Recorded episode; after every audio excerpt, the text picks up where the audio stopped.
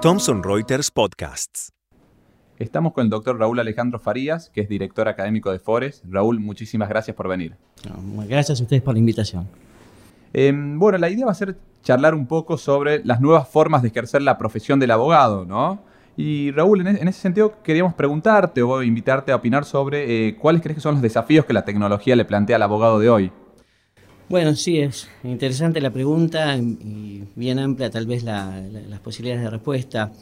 Eh, hace un ratito charlábamos un poquito fuera de micrófono acerca de las nuevas implementaciones del Poder Judicial y yo había pensado a propósito de eso eh, que es un gran desafío del lado de los abogados. Nosotros estamos viendo bueno, que se está haciendo un buen trabajo desde el lado del Poder Judicial, se está avanzando, eh, se sortearon algunos obstáculos, yo los considero personalmente obstáculos, sé que muchos colegas no, que lo consideran necesario, es decir, esas dilaciones que hubo, no sé si recordás respecto a las acordadas de la Corte, de, particularmente creo que es la del la 3 del 2014, que primero eh, difirió la, implementación del expediente electrónico de mayo del 2015 para septiembre del 2015 y ello a raíz de pedidos del Colegio de Abogados, ¿no? Eh, eh, en este caso por segunda vez, en, en razón de que según el Colegio de Abogados, nuestros colegas no se adaptaban o no se habían puesto a tono con, las nuevas tecnologías que trata de implementar precisamente el expediente electrónico. Eh, y eso, bueno, a mí, digo a mí personalmente y el grupo con el que yo trabajo en Fores, que nos ocupamos de este tipo de, de temas, nos prendió ciertas luces de alarma, porque, bueno, vemos que en algún punto es como una especie de, peso, de, rueda que se tira para atrás en un avance que es absolutamente necesario y que ya vemos que, va, que, viene bastante retrasado, muy retrasado. Si, si, te pones a comparar, no te digo con países del primer mundo, sino con, con países vecinos, con Chile, con, con este, Brasil. Eh, y bueno, el, problema principal que yo veo ahí es eh, la falta de adaptación de, todos nosotros, de los colegas. Creo que tenemos una formación, o tal vez nos falte formación eh, de base, ¿no? formación de grado en cuanto a las tecnologías. ¿no? Pienso que deberían incluirse las materias que, hablan sobre la tecnología, no, no a nivel, eh, te diría, eh, enciclopédico, ¿no? un conocimiento así superficial, sino algo un poco más profundo, saber de qué se trata, saber cómo funcionan, eh, ir un poquito más abajo de las capas que, justifican y que originan las tecnologías. ¿no? Porque en la comprensión de esos puntos, creo que solo que de entrada nos hace... Eh, en, principio, amigarnos a los que no sean muy amigos con la tecnología. Y por otro lado, ver que es necesario eh, vencer las barreras del miedo. Fíjate que muchas muchas este, de, los prejuicios que hay es que este, pierdo la, seguridad o me pueden hackear. Vos fíjate que el caballito de batalla es el hackear, es un caballito de batalla como el no hay sistema. Vos recordás que eh, a ustedes les ha pasado un montón de veces que vas a una oficina pública y no hay sistema. El sistema es un caballito de batalla, es alguien que no pudo solucionar un problema o una excusa tal vez vana, por, ahí muchísimo menos, ¿no? para no solucionar un problema que deberíamos saber solucionar, para seguir adelante. Y te digo, Alejandro, yo lo veo a esto, eh, como te digo, a nivel de nuestros profesionales, mis colegas, y a nivel de otros profesionales, por ejemplo, sin más lejos, lo veo en instituciones médicas de, alta tecnología, por ejemplo, donde utilizan aparatología muy compleja, donde cuesta muchísimo, ah, y no te hablo de generaciones muy mayores, ¿no? sino tal vez este, contemporáneos míos, eh, que, les cuesta avanzar hacia lo nuevo. Les cuesta, por decirlo de una forma eh, leve, ¿no? porque en realidad se oponen al avance. Yo no sé si será porque temen la pérdida del trabajo, que, que la máquina los reemplace, eh, pierden, no sé si eh, será el miedo a perder determinados nichos de trabajo que, resultan cómodos en algún aspecto, pero hay algo, hay una cuestión que está haciendo en, todos los profesionales, te estoy hablando de profesionales, de, profesionales que, eh, que está haciendo de, soporte o de, contra a lo que uno quiere, que es avanzar precisamente en, la implementación de tecnologías que le hagan la vida más fácil a todos. O sea que hay una especie de elemento cultural presente también, cierta resistencia cultural se podría decir, ¿no? Sí, ¿Cómo lo ves? sí, sí, yo creo que es cultural, creo que ha sucedido en todo el mundo. Eh, nosotros tal vez, eh, en, nuestro caso, quiero decirte, en, nuestro, en nuestra realidad, eh, tal vez sea mucho más fuerte que lo que ha sucedido, por supuesto, en países desarrollados, pero vos fíjate que eh, mira, justamente leía, eh, hay, un autor, hay dos autores que son investigadores del MIT, eh, uno es McAfee, el otro se llama Eric, un apellido nórdico para mí impronunciable, que ellos, ellos postulan que los cambios tecnológicos, o mejor dicho, los cambios en el trabajo a raíz de la tecnología, ocurren a la misma velocidad o paralelamente con, no sé si conoces la ley de Moore, la ley de Moore, para los que no la conocen, es un postulado que eh, enunció Moore, que fue el fundador de Intel, la empresa que creó los, que, fabrica los microprocesadores, que este postulado dice que em, los, em, los transistores, la capacidad de los transistores se duplica cada 18 meses y en ese mismo plazo eh, reduce el valor a la mitad, ¿no?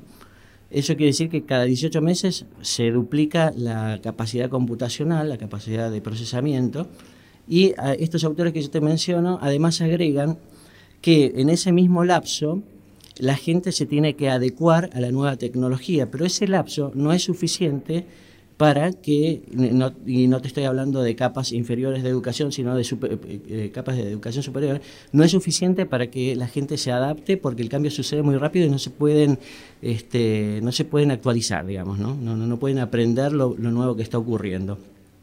O sea que, de hecho, de algún modo la vamos corriendo todos de atrás, ¿no? Acá y en la China y en Estados Unidos.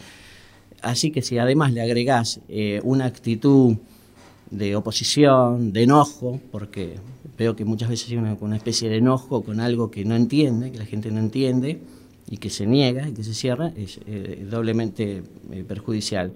Eh, de modo que, como te digo, estos autores postulan que en, las revoluciones industriales, en principio quedó gente, mano de obra, digamos, manual sin trabajo. Y hoy los que están quedando también sin trabajo somos los, es la, eh, es la gente especializada, ¿no? la gente muy capacitada, pero que sin embargo no alcanza a subirse a ese tren de cambio tecnológico que es necesario para seguir en curso. Claro. Y después, em, sin perjuicio lo dicho, em, ¿qué, dificultades crees que pueden aparecer en esto, en este avance de la tecnología o en estas nuevas formas de ejercer la profesión?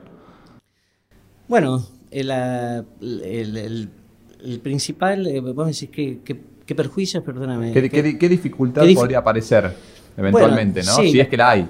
Sí, dificultades yo creo que hay muchas. Eh, como te comento, la principal que nosotros los abogados tenemos a la vista es eh, que frente a una iniciativa del Poder Judicial buenísima, como es la del expediente electrónico, ver que de nuestro lado, que somos los, los, beneficiarios inmediatos, te diría, por supuesto que nuestros clientes, ¿no? Pero los que estamos ahí en la trinchera trabajando, ver que desde ese lado hay una oposición eh, en muchos casos, eh, porque sí, ¿no? Porque vos si vos te pones a, hablar un poco, dices, no, no, a mí no me cambien la forma de trabajar. Esa es la, justificación, ¿viste? No, no, no es que sea algo demasiado avanzado o demasiado complejo que esté más allá de la, de, del alcance de, interpretación o de aprendizaje de, alguien que hubiera estudiado una carrera universitaria. Es simplemente el no querer hacerlo. Ahí yo he visto también casos de frustración personal, es decir, hay gente que, eh, viste el famoso negado para algo, yo creo que nace a partir de una frustración personal que no pudo hacer algo o le resultó algo y ya le baja la puerta definitivamente y lo, lo sentencia a muerte ese proceso, ese procedimiento o esa forma de trabajo como si realmente fuera así y no es así, pues está probado en muchísimos países que, que, no es que, el camino por lo menos es el que se está marcando. ¿no? Después, bueno, veremos si realmente se cumple con las pautas.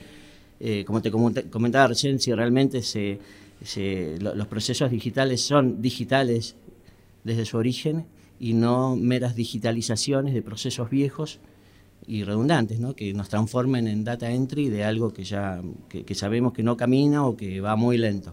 Claro. Y una última pregunta, Raúl, eh, y es contrario un poco a la anterior. Em, ¿Cuáles son las ventajas que podría ganar el profesional que sí logra adaptarse a esta nueva forma de ejercer? Y evidentemente eh, una, ventaja competitiva sobre sus pares eh, enorme, ¿no? yo creo que además todos nuestros colegas tenemos que estar atentos a las nuevas formas de ejercicio profesional que vienen. Eh, en un mundo, eh, aunque suene al lugar común, ¿no? en un mundo globalizado, una aldea tan chica, eh, es muy fácil ver lo que está pasando en Estados Unidos, por ejemplo, donde ya son procesos automatizados, es decir, la consulta, la resolución de conflictos, la emisión de documentos legales.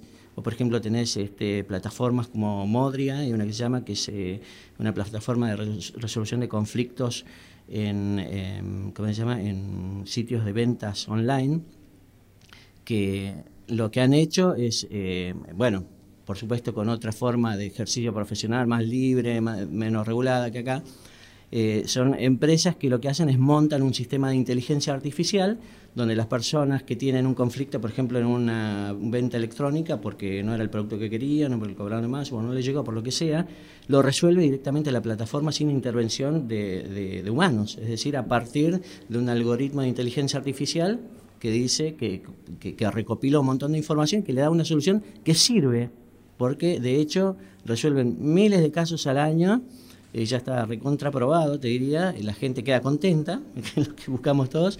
Después tenés otro servicio, por ejemplo, LegalZoom, ¿no? que te hace eh, también con, eh, mediante procedimientos de inteligencia artificial documentos legales, contratos de, de, todo tipo, por ejemplo. o sea que ahí vos ves que la labor del abogado está como desplazada eh, ¿qué, hago en ese lugar como abogado? Bueno, me pongo esa empresa, por ejemplo, ¿no? porque yo te estoy hablando de las dos más grandes, pero así como están esas más grandes hay montones, es decir, es como, que está cundiendo ese modelo. ¿Y cuánto va a tardar acá en llegar? ¿Va a tardar más en llegar que lo que tardó este Uber, por ejemplo, en llegar a reemplazar o, a querer intervenir en el mercado de los autos con chofer? Eh, yo creo que eso es algo que todos nos tenemos que preguntar ver que las formas de, a partir de, las tecnologías de, la información y la comunicación, las nuevas formas de ejercicio de la, profesión están en la puerta nuestra, no podemos mirar para el costado porque en cualquier momento probablemente tengamos alguien que eh, sea representante de algunas empresas acá y bueno, y tendremos que ver cómo competimos con ellas o qué hacemos ¿no? para sobrevivir eh, no sé, o, tratar de, tratar de innovar creando algo eh, que esté montado precisamente sobre estas tecnologías. Bueno, nos acompañó el doctor Raúl Alejandro Farías, director académico de Forest. Raúl, muchísimas gracias por tu visita. Bueno, muchísimas gracias, Elena, por la invitación.